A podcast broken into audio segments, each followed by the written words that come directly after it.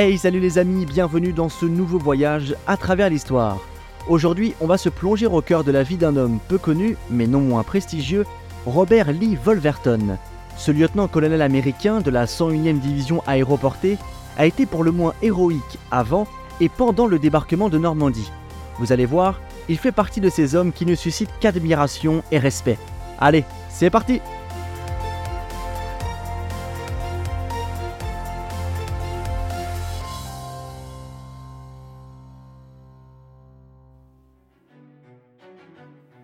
Dans la nuit du 5 au 6 juin 1944, des milliers d'avions alliés décollent de différents aérodromes anglais en direction de la Normandie.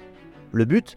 Parachuter les soldats américains au-dessus de zones stratégiques en attendant de faire la jonction avec les troupes qui arrivent par bateau le 6 juin au petit matin. Se déploie alors une opération sans commune mesure, d'une envergure inégalée, d'une ampleur colossale. C'est le débarquement de Normandie. Ce célèbre épisode de la Seconde Guerre mondiale est aujourd'hui tout bonnement la plus grande opération amphibie de l'histoire de l'humanité. Dans la nuit du 5 au 6 juin, des milliers d'avions emplissent le ciel. Noyé dans la masse, le Douglas C-47 Stoyora en fait partie. À son bord, le lieutenant-colonel Robert Lee Wolverton et une dizaine d'hommes sous son contrôle.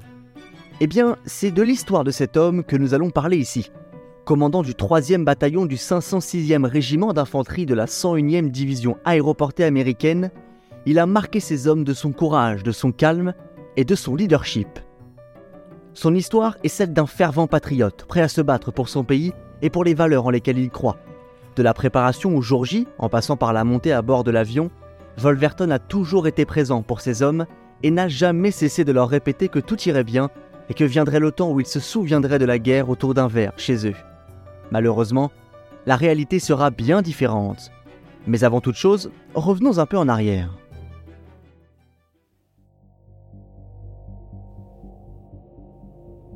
Robert Lee Wolverton est né le 5 octobre 1914 à Elkins, en Virginie occidentale, aux États-Unis. Très tôt et indépendamment du contexte de la guerre, il sait qu'il se destinera à une carrière militaire. Il entre à l'académie de West Point dans l'État de New York l'une des écoles militaires les plus prestigieuses des États-Unis. Elle est aussi la plus vieille, officiellement établie en juillet 1802. En 1942, à seulement 27 ans, Wolverton devient le commandant du 3e bataillon du 506e régiment d'infanterie de la 101e Airborne, division aéroportée de l'armée américaine. Les hommes de la 101e Airborne sont appelés les Screaming Eagles, les aigles hurleurs, et portent un écusson noir avec la tête d'un aigle royal dessus. Ces derniers ont joué un rôle majeur dans la guerre principalement à partir du débarquement de Normandie le 6 juin 1944. Alors justement, prenons le temps de revenir sur le contexte qui a façonné le destin aussi tragique extraordinaire du lieutenant-colonel Wolverton. Remontons le temps jusqu'en 1941. En juin de cette année-là, Hitler lance l'opération Barbarossa et envahit l'URSS, rompant de fait le pacte germano-soviétique de non-agression signé près de deux ans plus tôt. Dès lors, Staline est pris de court et rapidement, son armée subit la puissance du rouleau compresseur allemand. De l'autre côté du globe, les Japonais attaquent Port Harbor le 7 décembre 1941, provoquant l'entrée en guerre des États-Unis d'Amérique qui rompent avec leur tradition isolationniste.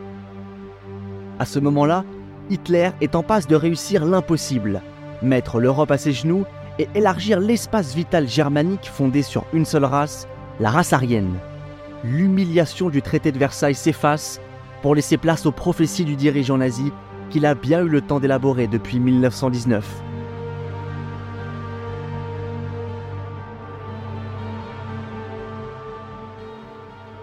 Staline demande à ses alliés l'ouverture d'un nouveau front à l'ouest pour soulager ses troupes.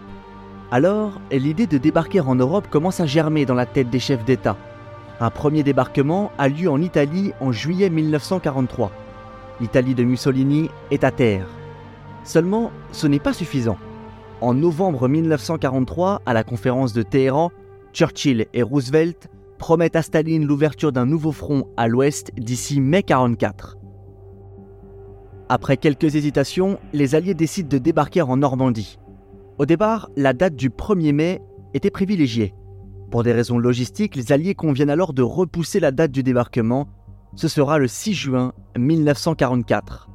Dans le même temps, les troupes alliées arrachent aux troupes d'Hitler des succès précieux. les Allemands tombent à Stalingrad en février 1943.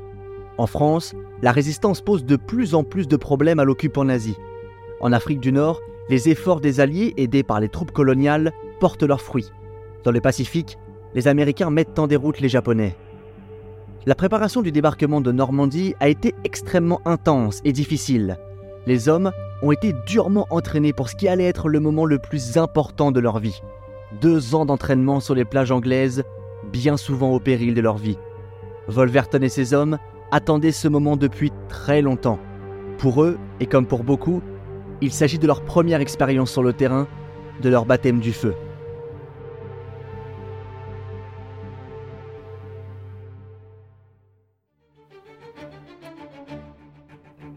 Au début du mois de juin de l'année 44, des centaines de soldats américains sont présents sur l'aérodrome d'Exeter, en Angleterre, d'où ils décolleront. Ces hommes appartiennent principalement aux deux grandes divisions aéroportées américaines, la 101e et la 82e. Wolverton, à la tête du 3e bataillon du 506e régiment d'infanterie de la 101e, fait partie de ces soldats. Le 5 juin 44, dans la journée, alors que le débarquement est proche, le général Dwight Eisenhower, très inquiet pour ses parachutistes, se rend à Exeter pour leur adresser un message poignant et pour beaucoup, un dernier avant le grand saut. Wolverton n'était pas présent à ce moment-là précisément, mais dans l'avion, le correspondant de guerre Ward Smith lut le message du général américain devant Wolverton et ses hommes. Eisenhower y dit notamment J'ai totalement confiance en votre courage, votre dévouement et votre compétence dans la bataille nous n'accepterons que la victoire totale. D'ailleurs, pour l'anecdote, Eisenhower avait aussi rédigé un texte en cas d'échec de l'opération, assumant ses erreurs. Heureusement, ce texte restera au stade du brouillon. Wolverton sait que le moment tant attendu est proche et que des milliers d'hommes risquent d'y laisser leur peau pour la libération de l'Europe. Serein et calme, il adresse une prière remarquée et pleine d'espoir à ses hommes. Il commence en disant Soldats, je ne suis pas un religieux et je ne connais pas vos sentiments en la matière, mais je vous demande de prier avec moi pour le succès de la mission qui nous attend. Il conclut, les mains vers le ciel Ô Dieu, protégez nos êtres chers. Soyez parmi nous dans la bataille et avec nous maintenant que nous vous prions.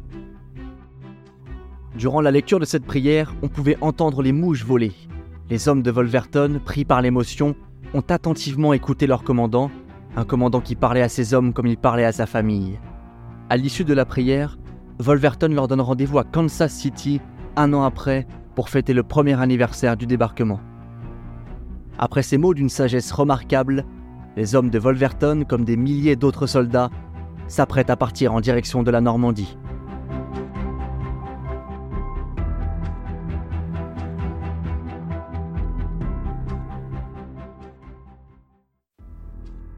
L'avion dans lequel montent Wolverton et ses hommes est un Douglas C-47 dont le surnom est Stoy Aura. Les Douglas C-47 étaient initialement utilisés pour transporter des marchandises.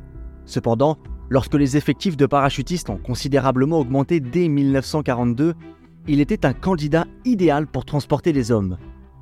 À bord du Aura, on compte 16 hommes, dont le lieutenant-colonel Wolverton. Le silence est lourd et puissant. Pour des raisons de sécurité entre autres, mais aussi car chacun est concentré sur sa mission.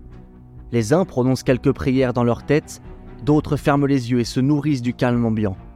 Wolverton apparaît serein et prêt. Les pactages sont vérifiés, les parachutes également. Pendant que les hommes à bord du Stoyora se préparent mentalement à sauter, la formation des C-47 dans le ciel se déploie avec minutie et précision. Le Stoyora était en tête de cortège. Les avions volaient très proches les uns des autres, 30 mètres tout au plus, et ils volaient à environ 150 mètres de la surface de l'eau pour échapper au radar allemand. Une stricte discipline était primordiale pour ne pas engendrer de collision. La tâche fut rendue d'autant plus difficile que les C-47 se sont rapidement retrouvés sous le feu ennemi. Dans les airs, l'harmonie a rapidement laissé place au chaos, en particulier lorsque les premiers avions ciblés par les tirs allemands sont touchés. L'histoire de Wolverton et ses hommes durant le vol nous est relatée par les écrits du correspondant de guerre qui était également à bord, Ward Smith. Ce dernier publia, une semaine après son retour en Angleterre, un article dans le journal News of the World.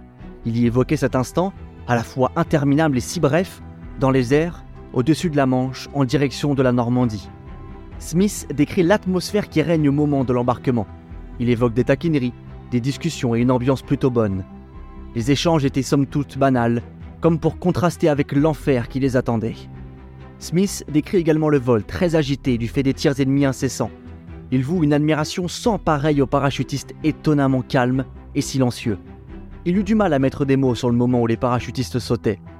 Il écrit notamment Juste un petit sifflement qui ne dura que quelques secondes, et ces hommes, si jeunes, si courageux, sautèrent vers leur destin.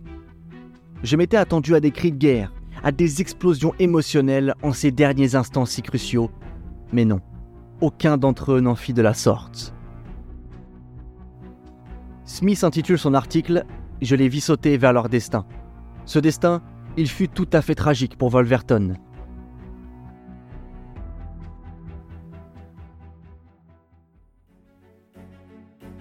L'histoire de Wolverton est celle d'un homme au courage impressionnant et au calme platonique. Cependant, l'histoire de Wolverton est aussi celle d'un soldat qui bouleversera ses hommes. Une fraction de seconde après avoir sauté de l'avion, Wolverton est touché par un tir ennemi. Il décède sur le champ et son corps sera retrouvé quelques jours plus tard accroché à un arbre de la ville normande de Saint-Côme-du-Mont. Pour beaucoup de parachutistes américains, cette aventure en Normandie était leur première véritable expérience sur le terrain. Beaucoup ne s'imaginaient pas que la guerre allait être si violente, si atroce et si éprouvante. Pourtant, leur courage et leur sang-froid ont permis de délivrer l'Europe de l'emprise de l'Allemagne nazie. Une fois en Normandie, les troupes alliées vont mener des combats intenses au prix de lourdes pertes. Ils parviendront à faire reculer les Allemands et à les repousser en dehors des frontières françaises qu'ils avaient aisément franchies quatre ans plus tôt. La suite est celle d'une victoire alliée écrasante sur les hommes du Reich. Les soviétiques arrivent de l'Est, les Américains de l'Ouest et les Français du Sud après le débarquement de Provence. Conjuguées aux actions de la résistance, ces avancées significatives font plier l'Allemagne moins d'un an plus tard. Mais ça, c'est une autre histoire.